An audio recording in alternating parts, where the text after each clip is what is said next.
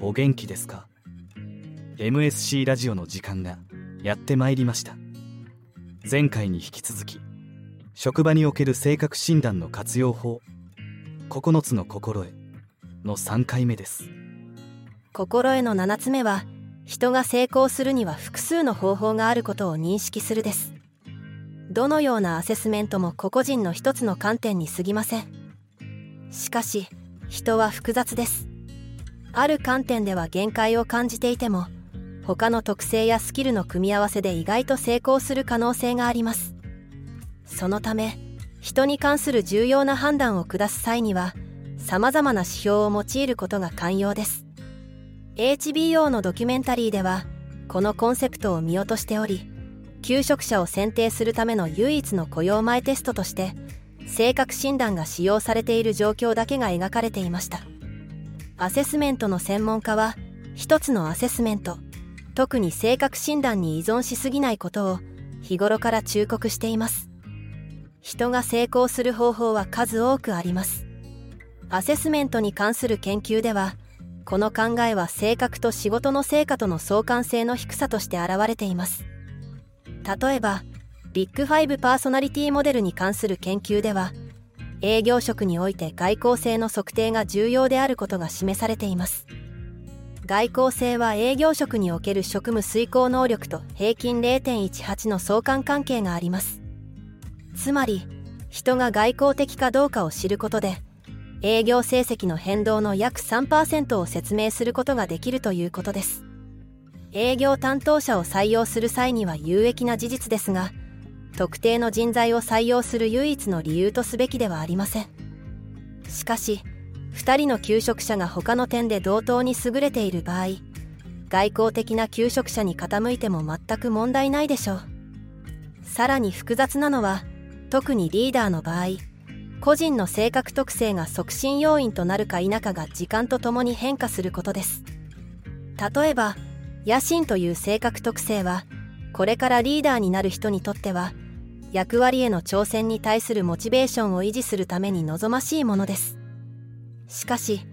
同じ特性でも野心の高いリーダーが経営幹部になると支配的地位を保つために異なる視点を断定的に抑え込むような行動に現れることがあります。初級リーダーでは有用な特性が上位の役割では弱点になり得ます。アセスメントに長けたユーザーは成功する性格プロファイルが存在しないことを理解しています。むしろそれぞれのプロファイルは異なる職務状況でどのような特性が現れるかによって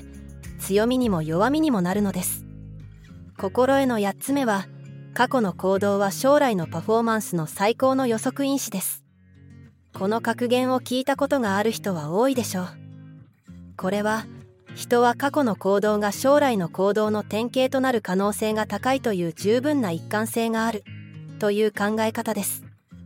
したがって将来の行動を予測するための最善の方法は現在または過去の行動を検証することです。この手法は多くの優れたアセスメントツールの基礎となっています。例えばジョブサンプリングは対象者を短期間仕事に就かせるアセスメント手法です。このアプローチは成功を予測するのに非常に有効ですが準備ができていない人を仕事に就かせることの現実的な意味合いリスク費用などいくつかの課題があります。アセスメントセンターでは標準化された方法で職務のシミュレーションを候補者間で繰り返し行うことでこの懸念に対処します。これは幅広い職務のパフォーマンスを予測する優れたツールであることが研究で示されています。このようなアセスメントを性格診断などの他のツールと組み合わせることにより対象者を包括的に把握することができます。パフォーマンスとなぜそのような行動をとったのかという洞察の両方を見ることができるのです。そのため多くの組織では CEO パイロット宇宙飛行士など非常にリスクの高い職務にこの組み合わせを採用しています。行動面接は過去の行動を将来の成功の予測因子として利用するもう一つの方法です。これは求職者が新しい職務に不可欠なコンピテンシーを発揮した時の具体的な例を尋ねる体系化された面接手法です。また行動面接は拡張性が高くあらゆる職務に適用できます。心得の9つ目は説明できない判断基準には注意が必要です。心得6アセスメントはマジックではないを思い出してください。これらのツールは科学的研究に基づいていなければなりません。そのためアセスメントの開発者はそのツールが有効だという論理と根拠を説明できなければなりません。これはテストの採点の鍵となる要素が得られるという意味ではありません。多くの場合個々人の結果をもとにスコアを生成するための具体的なルールはそれを開発した企業ごとに異なります。実際専門家の基準では情報が安全に保たれていることが求められています。その理由は高校の大数学のテストのように答えが事前に分かってしまうとテストは本来の目的を果たせなくなるからです。むしろその人が事前に鍵を入手していたかどうかを測るだけになってしまいます。この心得は採点の鍵となる重要な要素を知っているかどうかではありません。テストの設計者がその仕組みを知っているかどうかということなのです。人工知能 AI の進歩によりビッグデータに基づいて将来の行動を予測することが可能になりました。例えばソーシャルメディアへの投稿オンラインクイズへの回答さらにはウェブページを閲覧する時間やどの画像にカーソルを合わせたかなどのデータを収集することができます。そしてそのデータをもとに AI があなたのことを予測します。